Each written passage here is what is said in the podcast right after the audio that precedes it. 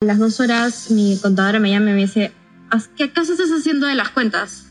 Este, no hay ni un sol en la cuenta de Ludotanicals, tampoco en la cuenta de Crystal Kind, tampoco en tu cuenta personal. ¿Qué, qué, qué, está, ¿Qué está pasando? Justo teníamos que hacer pagos. Me meto a la cuenta y no había ni un sol. Habían transacciones de montos que no se pueden hacer, pero uno tras otro, uno tras otro, en distintos bancos, en distintas situaciones. Había ahorrado para el inicial de mi departamento. Mi cuenta personal, eh, que justo estaba tramitando. Eh, todo lo que habíamos ganado en Botanicals no estaba en la cuenta. Te robaron todo. Absolutamente todo.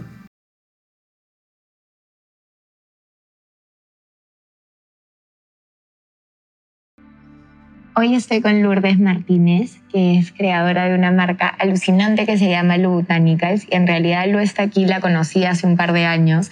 Hicimos clic inmediatamente. Siempre me encantó tu vibra, tu energía, cómo eras. Y este año hemos reconectado muchísimo más y aprendí de su historia y dije, Lu, escúchame, tú tienes que por favor venir y compartir tu historia con nosotros, te lo ruego. Así que Lu, muchísimas gracias por estar aquí. Un placer y un honor estar aquí contigo. Por favor, compártenos tu historia. Quiero, de hecho, contar la historia desde una, desde una perspectiva muy personal. Hablábamos hace un ratito acerca de, de, de la vulnerabilidad, que la vulnerabilidad es súper importante para inspirar, así que haciéndole honor a lo que acabas de decir, universo, por favor, permíteme que todo lo que diga nos ayude eh, a inspirarnos y, y acompañarnos en, en, la vida diaria, ¿no? que a veces no necesariamente es la más bonita. Tengo 34 años y hace eh, aproximadamente cinco fundamos Lu Botanicals, que es una marca de cosmética natural eh, peruana con registro sanitario, preparada con ingredientes orgánicos y naturales. Y de hecho, para entender cómo se forma Lu, nos vamos un poquito hacia atrás. Bastante hacia atrás. Bastante hacia atrás. Eh, de hecho, viví la mayor parte de mi infancia y mi adolescencia en San Ramón, Chanchamayo. Mi, papá después de perder el trabajo se fue eh, a buscar trabajo allá. Y um, a medida que pasaron los años fue perdiendo oportunidades y nos mudamos a unos 20 minutos de la ciudad. Y poquito a poquito eh, empezamos a construir nuestra casa. Eso nunca llegó a pasar porque la situación económica de mis papás no era la, la, la mejor y vivimos en una casa de plástico, sin agua potable, sin luz, sin baño. Suena como si fuera una, como un cuento, como una historia surreal para, para mí ahora y de pronto para... Para muchos que nos escuchan. Y que no necesariamente saben la historia de la persona detrás de la marca, ¿no? Eh, y fue esa nuestra realidad eh, hasta que ellos... En, vine a Lima a estudiar quinto de media, la casa de mi abuelo. Y mm, terminando el colegio me puse a trabajar y mi sueño más grande era la universidad, era estudiar. Eh, y obviamente por obvias razones no, no, no, no, pude hacerlo, así que me puse a trabajar. Igual viniste a Lima y comenzaste una carrera en Derecho que no pudiste terminar. Sí, me tomó un par de años empezar Derecho eh, hasta que pude conseguir un trabajo estable que me pudiera pagar la universidad. Entonces estudié de noche Derecho por dos años. Eh, luego no pude pagar la, la, la carrera y eh, volví a conseguir otro trabajo estable y porque mientras tenía que pagar mis estudios también tenía que ayudar a casa, ¿no? También tenía que mandar dinero a, a, a la casa y ayudar a mi hermana que estaba en el colegio. Eh, estudié comercio exterior cuando pude pagarme un curso y después de eso llegué al mundo de los seguros a través de una amiga y cuando eh, tengo este trabajo ya fijo, maravilloso, eh, me meto nuevamente a estudiar, termino marketing y gestión comercial eh, de noche también. Después de, de, de, tres años y medio, casi cuatro años de estudiar en la noche y trabajar, eh, por fin tengo el título. Y en esta, en, en esta empresa de seguros es que hago básicamente toda mi vida corporativa, ¿no? Y para mí no había nada más maravilloso que estar dentro del mundo corporativo, que trabajar en una empresa. Para una chica de provincia, no sé si pues, puedan tener el mismo feeling, pero Lima es como un mundo súper extraño, maravilloso y, surreal, eh, pero también de mucho miedo para mí, porque de haber crecido en el campo, básicamente, es, eh, no, necesariamente es como que lo más amigable, ¿no? Y mm, creciendo en la escalera corporativa, porque entré trabajando desde ayudando a armar los papeles para los reembolsos, empiezo a eh, estudiar, empiezo a, ascender, empiezo a ganar mayor responsabilidad. Y tenía yo este trabajo de los sueños, liderar esta área eh, de seguros internacionales de salud, que era mi expertise, en lo que me movía el suelo a nivel celular. Y después de, de casi 10 años de trabajo, llego a esta a este sitio, ¿no? Que es, eh, es, una, eh, es una esquina maravillosa que da hacia un parque precioso. Yo había soñado siempre, siempre cuento esta historia porque me parece un poco como, yo soy súper cursi romántica, pero em, quería comprarme siempre este, este blazer blanco y tenía esta visión cuando imaginaba mi futuro de estar sentada en este lugar con mi blazer blanco con todas mis responsabilidades encima, pero como una suerte de hito en, esa, en esa parte de la historia, ¿no? Y mm, me siento en mi trabajo de los sueños en ese momento, después de haber luchado un montón, porque hay ciertas, hay ciertas cosas que se requieren para poder escalar en la escalera corporativa, más horas de chamba, más responsabilidad, eh, tomar mucho más trabajo, sobre todo si eres mujer en el mundo corporativo puede ser bastante dura, ¿no? Y llego a liderar esta área maravillosa a cargo de 14 personas, el presupuesto más grande de un área increíble, y me siento y digo, pues esto es todo. ¿Qué voy a hacer ahora? Genuinamente me gusta, estoy cansada, no duermo hace cinco años.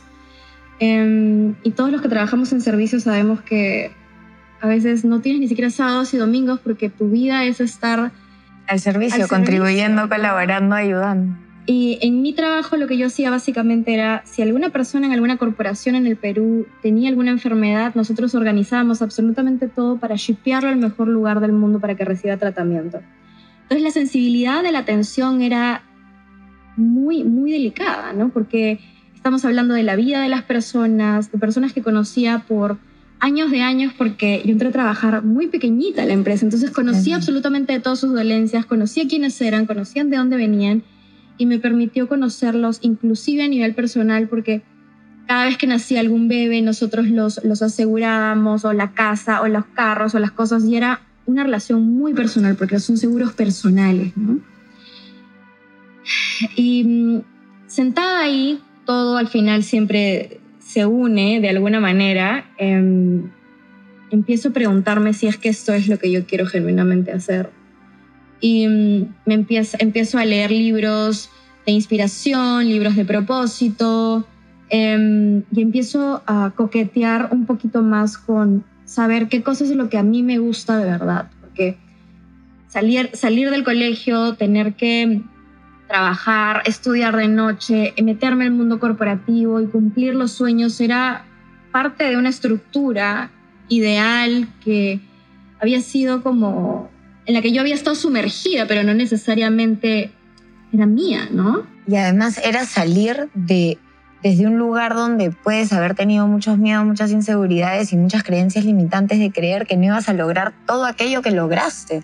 Porque como tú dices, gracias a una serie de eventos desafortunados, tu papá fue cada vez perdiendo un poco más hasta que terminaron viviendo en esta casa de plástico, sin agua, sin luz, sin baño, sin absolutamente nada en el campo y venir a la ciudad que me imagino lo abrumador que debe haber sido el tráfico, los carros, los semáforos, o sea, toda la información que existe dentro de una ciudad y comenzar una carrera, tener que dejarla porque no podías pagarla, para después seguir trabajando, para luego meterte a otra carrera estudiando de noche, que significaba que posiblemente no podías juntarte con tus amigos, o sea, completa, te dedicabas, tu vida era una dedicación al trabajo y a tus estudios, que era a superar y salir de lo que se había convertido en familiar para ti, para tu familia, y ser realmente el cambio y crear la vida que tú querías sin posibilidades. Ahora que lo dices y lo escucho, es como, Mierda.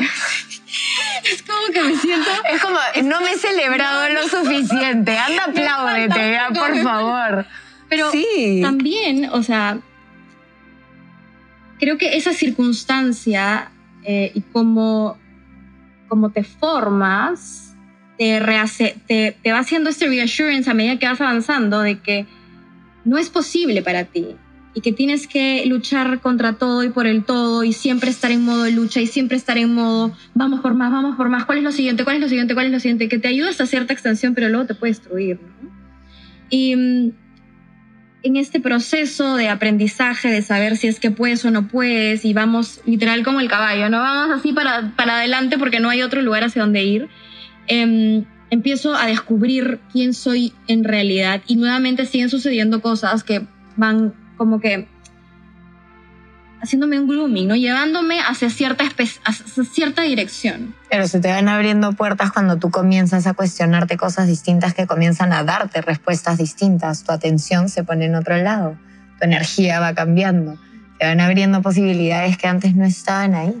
Y es así como comienza lo Botanical. Y así comienza el Botanicals. Eh, de hecho, es súper eh, súper extraño cómo empieza el Botanicals y súper doloroso también. Em, en ese año, eh, en donde empiezo a cuestionarme y empiezo a aprender nuevas cosas, estudio guitarra, cocina, me encantan los vinos, así que me meto un curso sommelier, este, me meto a estudiar diseño, me meto a estudiar fotografía. ¿Por qué? Porque claro, todos los últimos 10 años de mi vida han sido estudiar de noche. Entonces llegaba, salía de las 5 o 6 de la tarde del trabajo y de ahí decía, ¿qué voy a hacer con mi vida? Estoy vegetando, carajo, tengo que hacer algo más. Entonces me metía un montón de estudios porque vivía, vivía así como al límite siempre y esa era mi, mi, de alguna manera mi necesidad de sentirme productiva y que estoy avanzando en la vida. Era también lo que te había sacado del lugar en donde estabas y te había llegado, llevado a tener la vida que estabas teniendo, que era una vida con muchísimas más posibilidades. Entonces se había vuelto en lo familiar que te llevaba a donde tú querías llegar, pero como tú dices, en el tiempo llega un punto donde realmente se convierte en no sostenible.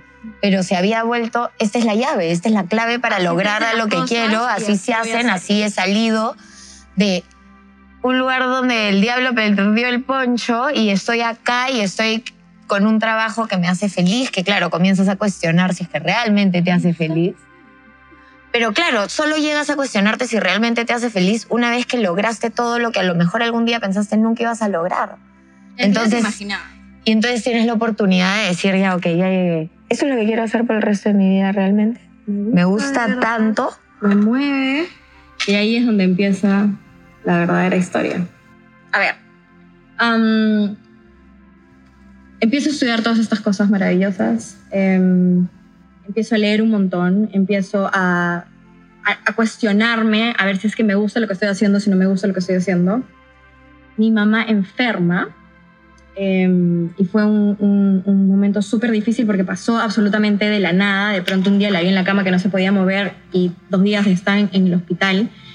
Y mm, a los tres días encuentro al costado de la cama de mi enamorado con el que vivía por tres años unos pares de zapatos que no eran míos. Yo había, me había ido a una conferencia internacional y había regresado y, y, y encontré esto y, y dije, no puede ser. Pero en el shock entre lo que estaba sucediendo con mi mamá y entre lo que había visto, decidí terminar esa relación que para mí lo era todo, ¿no? Y me mudo a mi casa, a la casa de mis papás, y me dedico al 100% a atender a mi mamá, a mi familia. Había empezado a coquetear con la cosmética natural porque en esta suerte de, de aprendizaje había leído acerca de todas estas cosas que nos hacen daño, em, pero no lo había racionalizado tanto hasta que mi mamá enferma.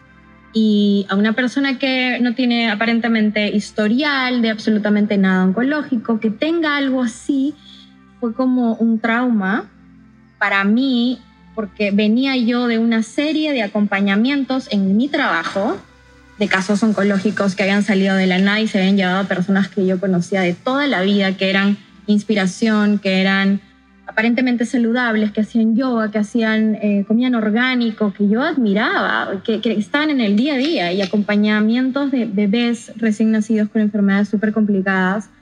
Todo eso se sumó a que esta, esta suerte de viaje doloroso hiciera que yo viera la cosmética natural como una terapia, ahora que lo pienso, para luchar contra todas esas cosas que sucedían y me volví vegana, empecé a a, hacer X, Y, Z de dietas, jugos antiinflamatorios, me veías con mis pomos llegando a la oficina, mis jugos, mis extractos, porque esto es bueno y esto es antiinflamatorio, que no sé qué, que la dieta.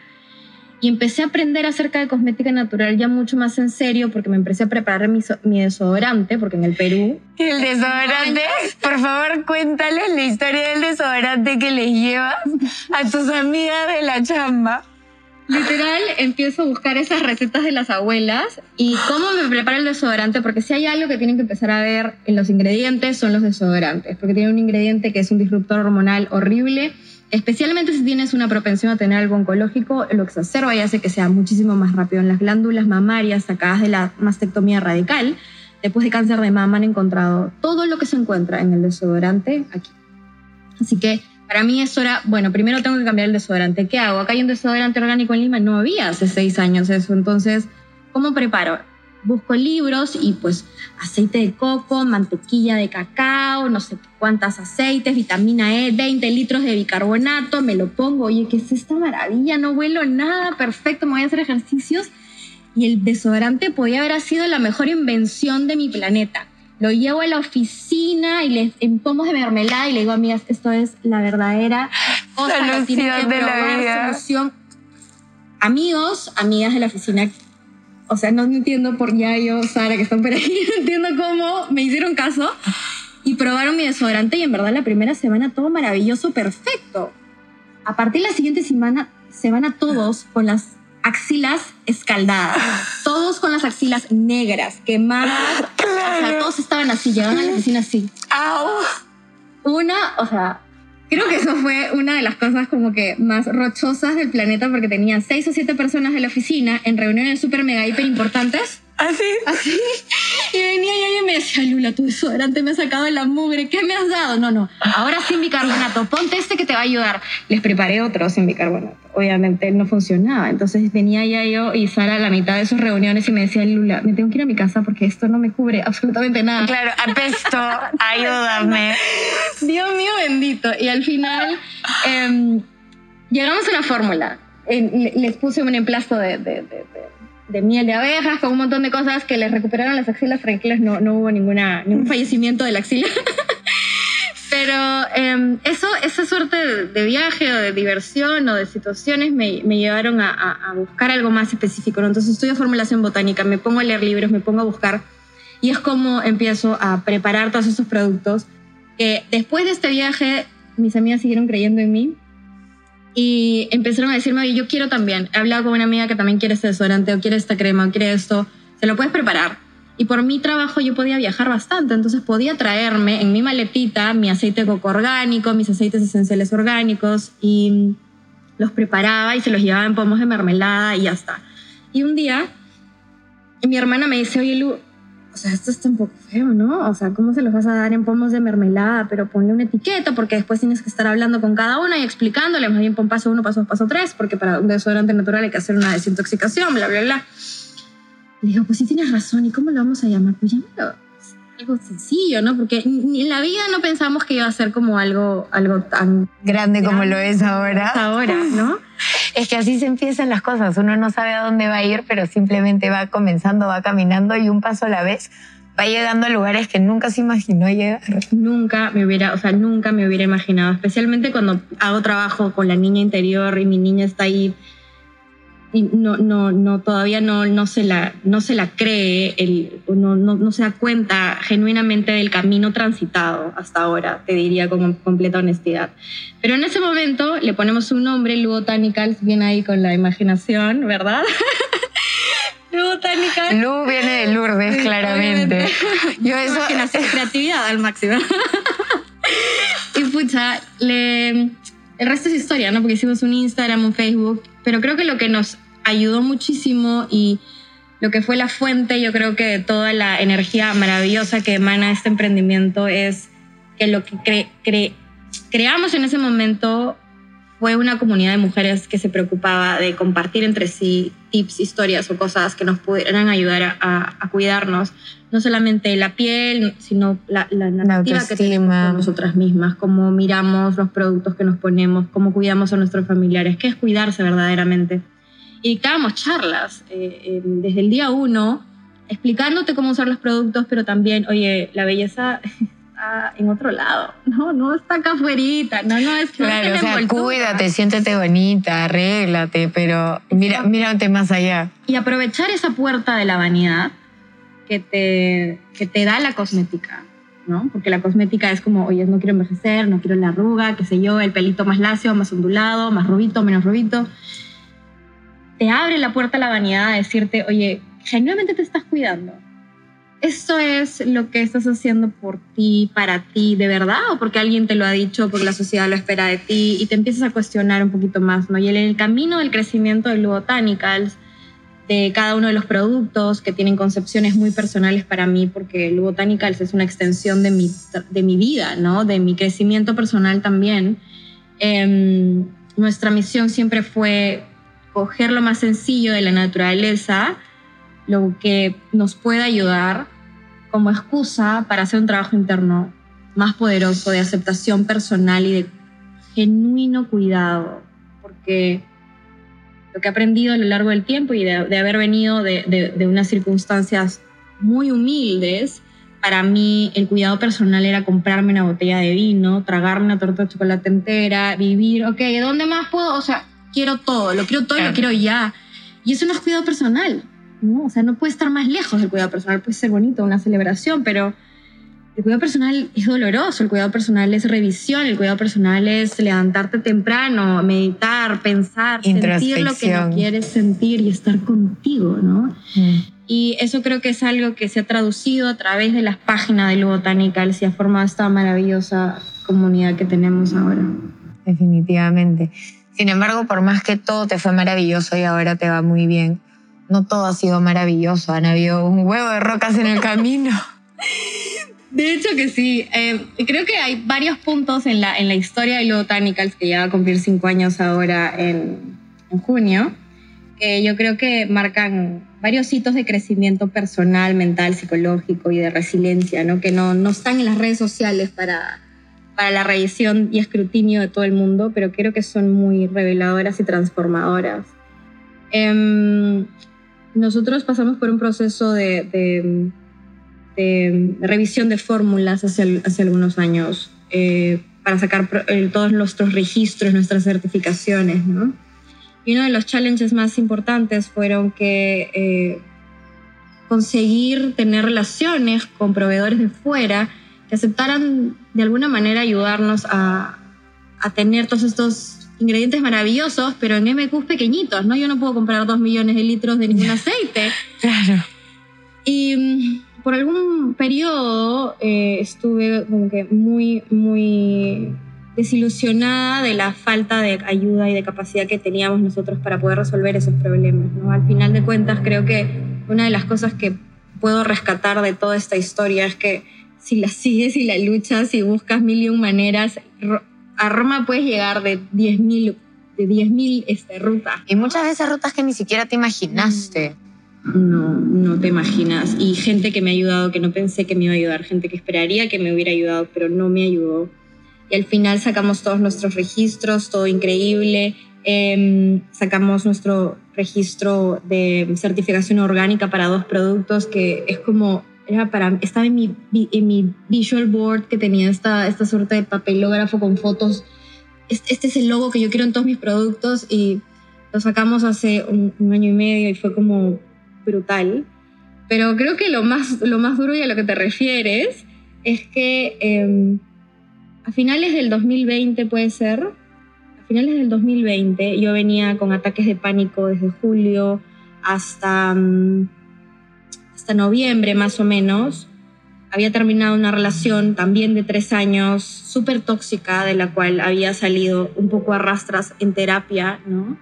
Em, de la que no sabía que, estaba, que era tóxica porque estaba tan metida en esa cero autoestima, cero amor personal, cero absolutamente todo, mientras vivía mentalmente en la burbuja de el cuidado personal, la sin tener, en, sin tener en cuenta todo lo que estaba viviendo en la, en, la realidad, porque no lo conceptualizaba como toxicidad, no lo conceptualizaba como algo equivocado. Trato de salir de ahí a rastras un poco, y esta suerte de vida, em, eh, eh, de emprendimiento y de vida corporativa, con esta súper responsabilidad, con estas 14 personas a cargo, con este presupuesto, hace que no descansara absolutamente nada. Viviera todos los días hasta las 2, 3 de la mañana, 2, 3 de la mañana, sábados y domingos en ferias, en charlas, sin parar. Empiezo a tener ataques de pánico que luego descubrí que eran ataques de pánico mega hiper fuertes, porque siempre había vivido con ataques de pánico, pero nunca los había conceptualizado como ataques de pánico, simplemente como una ansiedad. Tampoco ni siquiera tenía idea de que era ansiedad, pero bueno, así vivía, pues ya. Este. Y resulta que en la, empresa hay un montón de cambios a raíz de la pandemia y tengo que em, hacer reducción de personal. Nunca había estado expuesta a esa situación y como que todo se hizo una verdadera bola de nieve y empecé como a sufrir en mi cuerpo ya cosas que mi mente había de alguna manera atraído hacia mí por todos estos descuidos físicos que tenía. Eh, ataques de pánico súper fuertes. En terapia aprendí a meditar, empecé a tratar de controlarlo, pero como todos los que hemos empezado algún proceso de sanación, en algún momento los primero es como que lo más duro, ¿no? Creo que es como y es un poco como ir al gimnasio, ¿no? Vas al gimnasio un día, te miras al espejo, no hay ningún cambio. Vas al gimnasio dos días, te miras al espejo, no hay ningún cambio. Día siete, día diez, dices a la mierda, tiro la toalla. Y es un poco lo mismo con el crecimiento personal y la confianza en uno mismo. Es como darse cuenta que tienes que enamorarte del programa, tenerle mucha dedicación y mucha fe y saber que con el tiempo, al igual que como vas al gimnasio, vas a poder ver el resultado pero vives contigo diariamente. Entonces tus miedos, tus inseguridades, tus pensamientos, tu propio autosabotaje, te da vueltas una y otra vez en tu mente. Entonces es un trabajo de tú contra tú. No hay nadie más. Eres tú. Y eso es lo que a veces nos cuesta, porque como no nos valoramos, no creemos o no sabemos realmente quiénes somos porque creemos que somos lo que sea que nos han dicho en nuestro entorno, entonces dices, no, yo no tengo la fuerza, yo para qué me voy a sentar a escucharme cuando en realidad eres el único que puede tener, o la única que puede tener esta conversación contigo mismo, contigo mismo. Porque si tú no te superas a ti, entonces tu mente va a dominar el resto de tu vida, toda tu vida. Y te mides por una vara que no eres la luz de ayer o de hace cinco años. Te mides con la vara imaginaria de lo que tú crees que otra persona tiene o eso representa para ti. Nunca vas a llegar ahí porque eso no existe. Esa idealización. Es que tú solo vas a ser tú y lo que puedas ver de la vida de otras personas es una versión idealizada. Tú no vives dentro de la cabeza de las otras personas, tú no sabes cómo se sienten, cómo respiran, cómo actúan. No sabes si lo que te está mostrando es realmente real y cómo se sienten en su interior.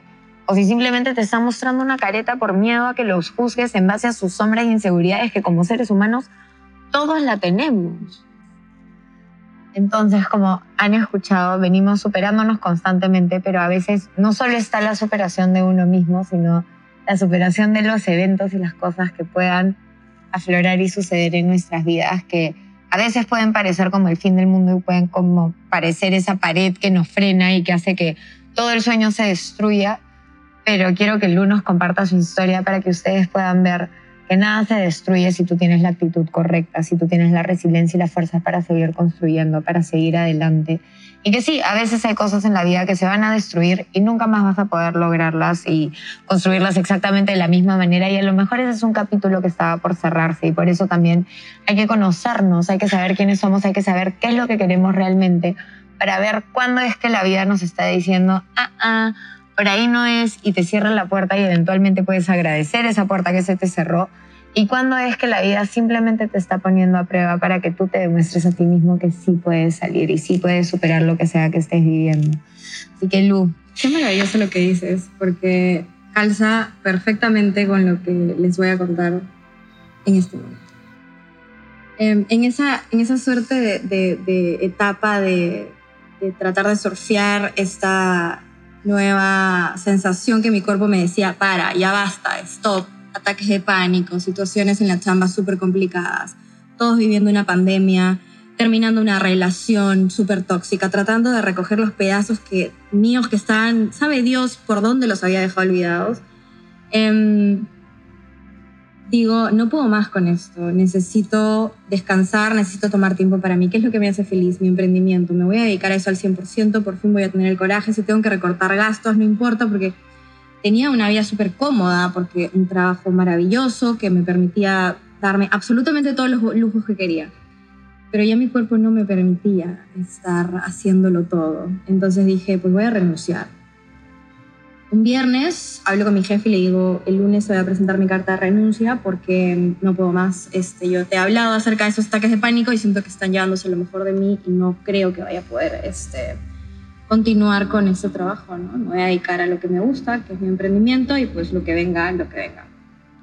Me dijo, piénsalo bien, no sé cuántos, no. Estate segura que esto es lo que quieres. segura porque los emprendimientos, yo tenía un mentor en esa época que siempre me decía, pero emprendimiento, ¿verdad? Como que mejor es el, la seguridad del trabajo corporativo, que para muchos es maravilloso, pero en ese momento yo me sentía que no estaba en el lugar correcto, ¿no? Y lo, lo doloroso, gracioso ahora, si lo ves, es que renuncio el viernes y el sábado pierdo mi celular. Me roban el celular, y como todo en esta vida, oye, le mandas un mensaje y le dices, no te preocupes, te voy a dar una buena recompensa por celular, esa es mi herramienta de trabajo. Sí, no te preocupes, te lo voy a dar a las 6 de la tarde que salgo de la chamba, que lo he encontrado, ya verás. Em, a las dos horas mi contadora me llama y me dice, ¿qué acaso estás haciendo de las cuentas? Este, no hay ni un sol en la cuenta de Ludotanicals, tampoco en la cuenta de Crystal Kind, tampoco en tu cuenta personal. ¿Qué, qué, qué, está, ¿Qué está pasando? Justo teníamos que hacer pagos. Me meto a la cuenta y no había ni un solo. Había transacciones de montos que no se pueden hacer, pero uno tras otro, uno tras otro, en distintos bancos, en distintas situaciones. Había ahorrado para el inicial de mi departamento. mi cuenta personal, eh, que justo estaba tramitando. Em, todo lo que habíamos ganado en Ludo no estaba en la cuenta. Te robaron todo. Absolutamente todo. Em, no, no, no lo asimilaba, ¿no? Porque estaba, bueno, ya lo que podemos hacer, ¿qué vamos a hacer? Y yo siempre soy, pasa algo, vamos al choque, ¿qué más? ¿Qué más? Venga, el dragón. Perdón, el dragón sale y ¿qué vamos a solucionar? Venga, a ver, ¿qué cosa hay que hacer? Hay que poner la denuncia, hay que hacer esto. Y estaba así, ¿no? Estaba así. Y por 15, 20 días estuve así, literal, em, eh, tratando de, de, afrontar lo que sucedía. Pero, pero, lo más maravilloso de ese momento era en el que, que ya obviamente gracias a la terapia. ¿Qué me está tratando de enseñar esta situación? ¿Qué, qué puedo aprender? ¿Qué puedo aprender? Dios mío, pero no entiendo. ¿Qué me estás enseñando? O sea, dime qué me estás enseñando. Pero ¿cómo me vas a hacer eso? ¿Qué tengo que aprender de esto? O sea, mi inicial de mi departamento, toda la plata que tenía ahorrada en la empresa, todos mis emprendimientos, acabo de renunciar a mi trabajo. ¿Qué carajo tengo que aprender? Ayúdame. Y, o sea, no entendía, ¿no? Y, y creo que de alguna manera era la, la, la respuesta tardía para mí, a mi entender, porque había renunciado hace un día, literal, pero el universo diciéndome, basta ya, ¿no? O sea, si tú no vas a parar, pues te hago parar yo como sea, ¿no? Y me hizo parar. Eh, después pudimos solucionar la mayor parte de, de, de, todos los problemas financieros, gracias a Dios, bendito universo, gracias. Eh, pero fue algo, o sea, tan complicado que me hizo pensar la, la, la posibilidad de reconsiderar seguir en la empresa, ¿no? Me duró 2.5 horas, creo, y dije, no, si tengo que volverlo a construir todo desde cero y si tengo que volver a hacer lo que sea, no va a ser bajo, esta, bajo este modelo de trabajo, sino va a ser fiel a lo que yo necesito, ¿no? Y al final, ¿qué es lo peor que puede pasar? Que, no sé, pues no tengas las mismas comodidades de siempre. Baby, yo viví en una casa de plástico, ¿entiendes? O sea, Exacto. muy poco esto me puede tumbar. Y volver a recoger estos pasos de, de lucha que no me había validado y entender de que soy la misma persona que ha caminado ese, ese camino difícil y que lo puedo volver a transitar, ¿no? Porque está dentro de mí esa posibilidad. Y además no eres la misma, eres una versión con muchas más herramientas, porque todo ese camino transitado te enseñó, pero tú con los años también fuiste trabajando en ti y eso te permite ir soltando esos cuentos que no te permiten avanzar de una manera más eficiente y más conectada en un futuro. Entonces no solo sabías que tenías la capacidad de hacerlo, sino que tenías otra forma de hacerlo también. Eras tú, pero eras una mejor versión de ti. Y aunque eso suena maravilloso, en la, en, la, práctica, en la práctica no sabes que tienes el poder de, de, volver a transitar o del poder de hacerlo porque no te hace el crédito y el valor de todo eso que has vivido, ¿no? Es muy importante estar presente y reflexionar sobre todo lo que has vivido hasta ahora y darte cuenta de todo lo que has hecho para ti, por ti, y genuinamente invertir en ti, porque si yo creo que no hubiera invertido en, en, tratar de entender quién soy, en tratar de sanar, no creo que hubiera podido superar esa situación particular, porque Luego Botanicals es mi bebé, es, es una extensión mía. Y Eres tú. Ese está tu nombre. Literal. O sea, realmente yo te veo en los productos. Mm. Son muy tú. O sea, no, obviamente no eres tú, pero son, como tú dices, una extensión de ti y se nota, se nota en cada rincón de la marca. Se ve, se ve el amor, se ve la dedicación, se ve el cariño, se ve todo eso que has intencionado para ponerlo, se ve, se nota. Y creo que más allá de, de, ser una marca de cosmética em, o ser una comunidad, creo que es un, una suerte de recordatorio para todas, de cierta manera, ¿no? Porque Lu Botanicals tiene una evolución en el tiempo maravillosa. Si conocen los productos del día 1, hoy día son una versión 5.0 de cada uno y todos los años los reformulamos, todos los años le agregamos más cosas, más productos más intención, más ayuda y espero que esto pueda seguir creciendo definitivamente, pero acompañado ya de este propósito más grande que tenemos de... Y eso es creo una de las razones por las cuales te va tan bien. Ustedes no lo saben porque no lo hemos comentado en esa entrevista todavía, pero Lu mucho de lo que hace es con el sentido y el propósito de ayudar a otras personas. Cuéntales por favor lo de la botella solidaria y el sueño que tienes de alimentar a un millón de peruanos. O sea, realmente cuando yo les digo, me da escalofríos y quiero llorar, porque cuando yo les digo que Lu es una de las personas más lindas que yo he conocido y con una historia que se me pone la piel de gallina porque realmente es como valentía, resiliencia, dedicación, es ir más allá de los cuentos, es Lourdes ha creado la vida que ella quería, con mucho esfuerzo y mucha dedicación y constancia y mucho trabajo. Pero ella es la prueba viviente de que no hay excusas cuando uno realmente quiere algo y uno se da el tiempo. Ay, mi Lu, es que es verdad. Realmente eres maravillosa, eres mágica. Has logrado tantas cosas y tienes tantos sueños y un corazón tan grande de querer ayudar a tantas personas que yo tenía que tenerte acá para compartir tu historia y mostrarle a la vida y al mundo y al universo y a la gente que nos escuche que sí se puede, que si uno realmente tiene en el corazón un deseo y ese deseo no solo lo beneficia a uno, sino beneficia a su entorno, ahí es donde está la magia. Tú siempre quisiste ayudar a más personas, al comienzo era ayudar a tu familia, nunca lo hiciste por ti, lo hiciste por el amor que le tenías a la gente que te rodeaba. Y tú estabas dentro de ese amor, en el camino te encontraste y te conectaste, pero eso es magia. Tú tienes magia, tú eres magia. Es muy fuerte, pero... Es muy fuerte, me quiero tirar la vuelta. Real, o sea, es verdad. Es muy real. Cuéntales, por favor, de las botellas solidarias y de todo ese sueño tan maravilloso que tienes. Vamos a ir otra vez un poquito más atrás. Sorry por el lloriqueadera. Yo siempre soy muy emocional y lloro en todo. Eh, y gracias por decir eso tan hermoso. Lo voy a volver a escuchar una y otra vez. Me encanta. Entonces, las botellas solidarias. Este, este sueño maravilloso que, que tienes desde hace muchísimos años y que poco a poco estás haciendo realidad. Cuando vivíamos en San Ramón, en Chanchamayo, em, mi papá llegó un momento en el que no tenía ni siquiera para el almuerzo. Y nos daba un sol, a mi hermana y a mí. Y mi mamá y mi papá se iban a caminar por el parque y nosotros íbamos al mercado que está atrás del otro mercado, un mercado muy chiquito, a comer el menú de un sol. Y me daba mucha vergüenza ir en esa época porque estaba tercero de media, segundo de media sería. Pero era lo único que había, ¿no? Y hace, va a sonar súper surreal esto, pero el, el año pasado, en, en, uno de los viajes, mi primo y yo nos sacamos la mierda en una moto y casi morimos. Eh, pero minutos antes de ese, de ese momento estaba meditando y sentía como, no sé si te ha pasado, como que, ¿para qué todo esto? ¿Para qué cosa es? Todo el esfuerzo, la sanación, la vida misma, ¿para qué? ¿Para qué? ¿Para qué? Si es que no puedes hacer algo más, es para mí, me voy a llevar todos estos menjunjes, potingues, plata, lo que sea que quiero hacer en esta vida, me siento como que no, algo más tiene que haber.